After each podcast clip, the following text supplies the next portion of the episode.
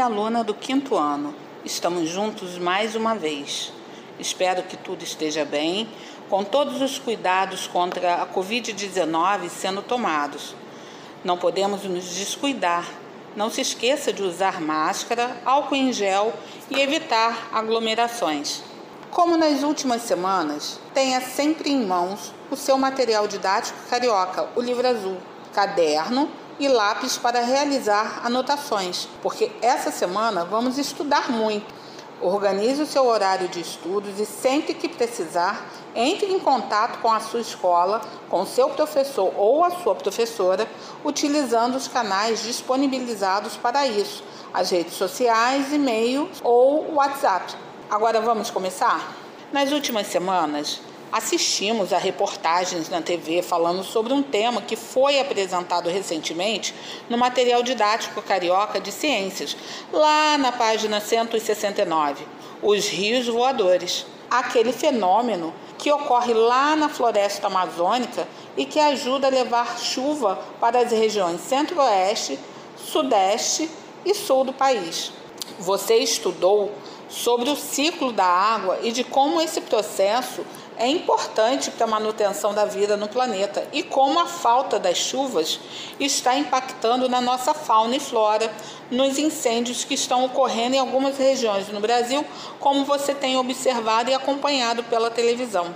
Mas o verão se aproxima e se a falta de chuvas é ruim, o excesso também é, pois com ele ocorrem alguns problemas também, como por exemplo os alagamentos e deslizamentos de encostas. Mas antes de conversarmos sobre as chuvas, vamos ouvir uma história?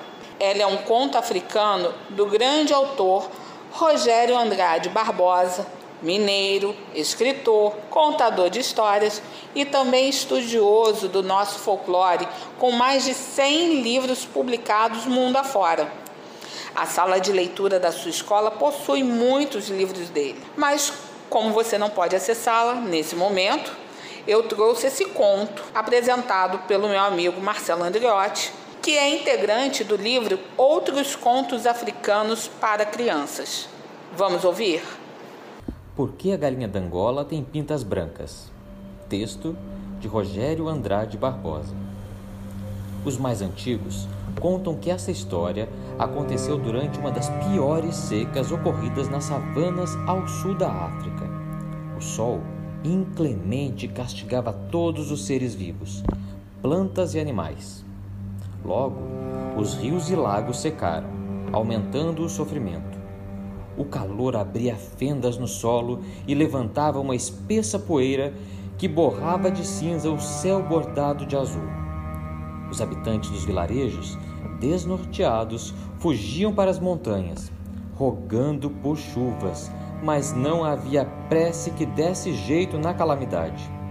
Um dia, porém, uma mancha escura despontou no horizonte. Todos ficaram excitados, sinal de que as chuvas estavam se aproximando.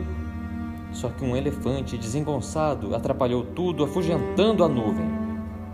A galinha d'Angola, que naquela época, além de uma crista avermelhada no alto da cabeça, tinha as penas inteiramente pretas, não se conteve indignada com a atitude do paquiderme, correu horas atrás da nuvem, suplicando para que ela retornasse, sem se importar com os espinhos que iam rasgando-lhe as pernas desnudas. Por favor, senhora, volte, por favor, senhora, volte, repetia sem cessar, enquanto o sangue escorria por suas feridas. A dona das águas finalmente parou e disse: por causa da sua perseverança, da sua dor e da sua preocupação com o destino de todas as criaturas, regressarei. Graças aos meus poderes, interromperei a seca. Obrigada, agradeceu a ofegante corredora. E, como você se dirigiu a mim de um modo tão respeitoso, receberá de presente o brilho das gotas da chuva que cairão sobre o seu corpo.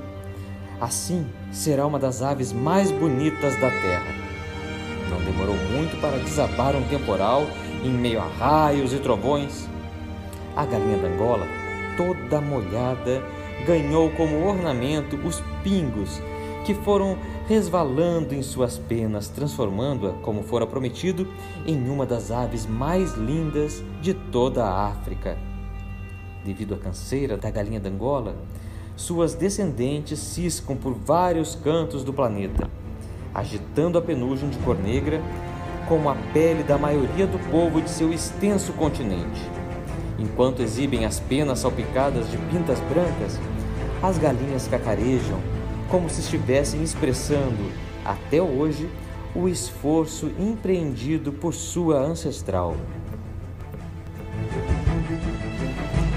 Você gostou da história?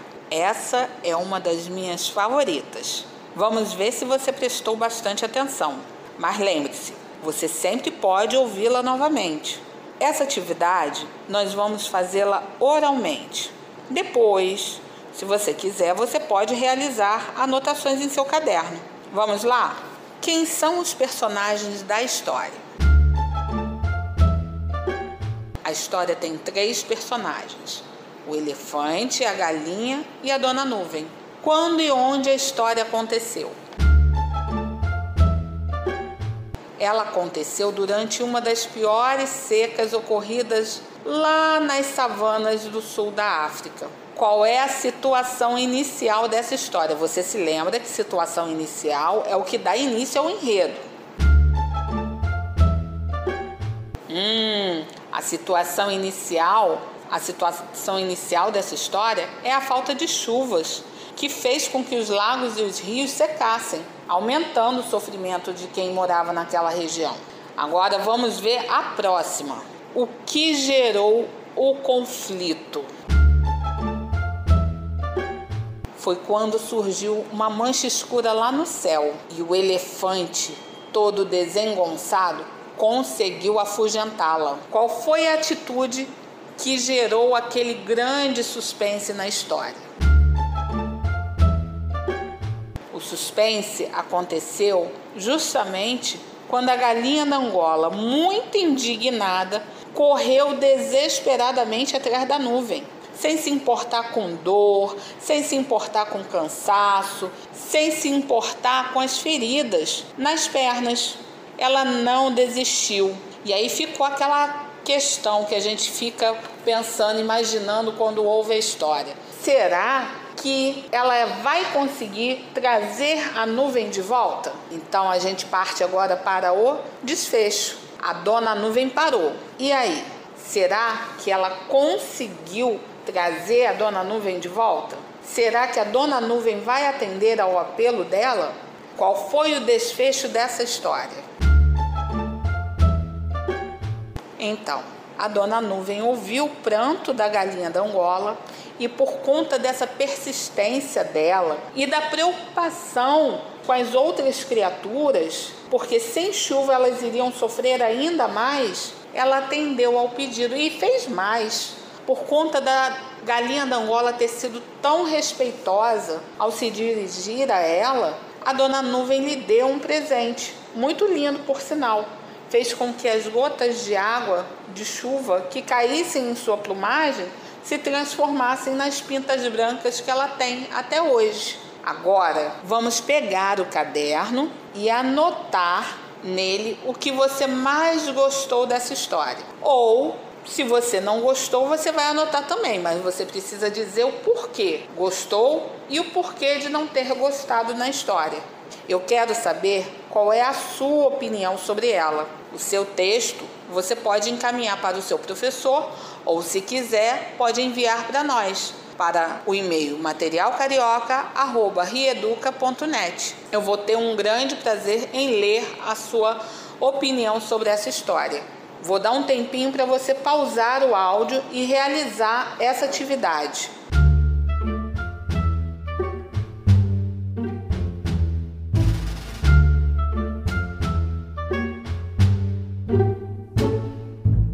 Bom, agora que você realizou as atividades oralmente e a atividade sobre a opinião do texto, vamos conversar sobre as chuvas? Como falei lá atrás, elas podem causar alagamento e deslizamento de encostas. Mas para prevenir esses problemas, nós devemos tomar alguns cuidados simples. Você sabe quais são? Um deles é não desmatar as encostas e não jogar lixos em locais proibidos, pois eles podem entupir os bueiros. Além disso, todos os anos vemos vários meios de comunicação promovendo campanhas visando a prevenção desses acidentes. A grande maioria ocorre utilizando um gênero textual muito conhecido nosso. Pegue agora o seu material didático carioca, o livro azul, e abra na página 34. Vamos observar a imagem. Você sabe o que é?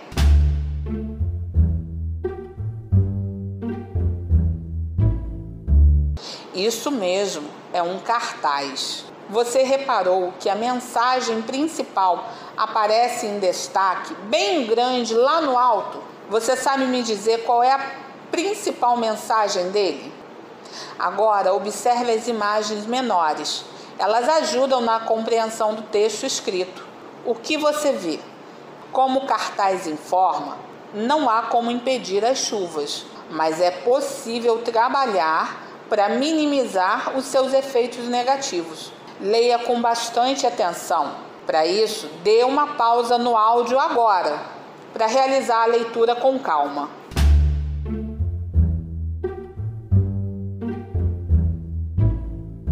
Você deve ter reparado que o cartaz é um gênero textual marcado pela função informativa e apelativa. Se observarmos com atenção, encontramos este gênero em vários lugares, em vários ambientes, como nas escolas, nos cinemas, nos supermercados.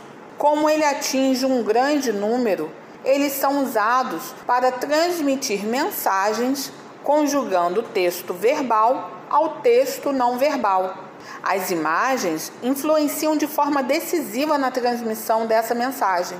O cartaz busca despertar a atenção de quem lê e com certeza esse cartaz aí da página 34 ajudou a chamar muita atenção para a questão da chuva forte, principalmente porque com a chegada do verão elas ocorrem com mais frequência e é preciso tomar muito cuidado. Agora, você vai fazer uma nova leitura no texto, refletindo sobre o que está escrito ali.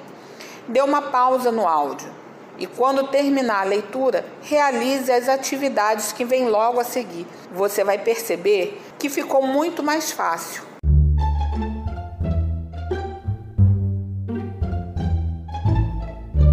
Agora, vamos até a página 57 do seu material didático carioca. Você sabe que uma cidade limpa é uma forma de prevenir os efeitos negativos das chuvas fortes. Sem lixo no chão, não há bueiro entupido e, consequentemente, o risco de alagamento é reduzido. Nós precisamos fazer a nossa parte também. Vamos ler o cartaz? Leia com muita atenção.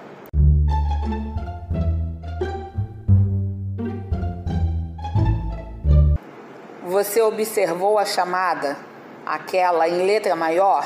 Observe o desenho. Hum, descobriu sobre o que é esse cartaz? O que, que ele está comunicando? Pois é.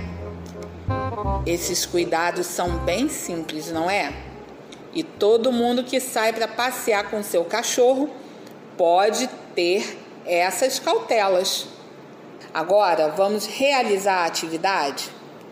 Faça com calma e atenção, não é difícil. Dê uma pausa no áudio. Eu aguardo.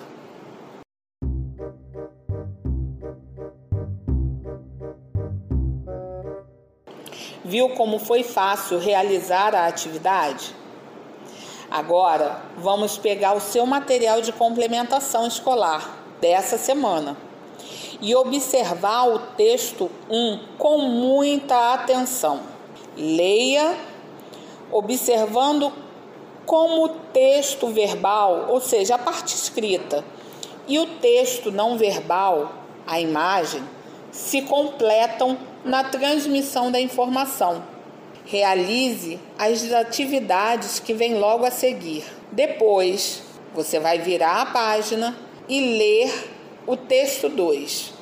Ele é um folheto. Você vai perceber que a estrutura dele é muito semelhante ao do cartaz. Eles apresentam um tema em destaque que pode ter orientações visando a informação de quem lê, mas o folheto tem um formato menor, justamente para ser distribuído para as pessoas, ao contrário do cartaz, que costuma ser maior e fica fixado em algum local.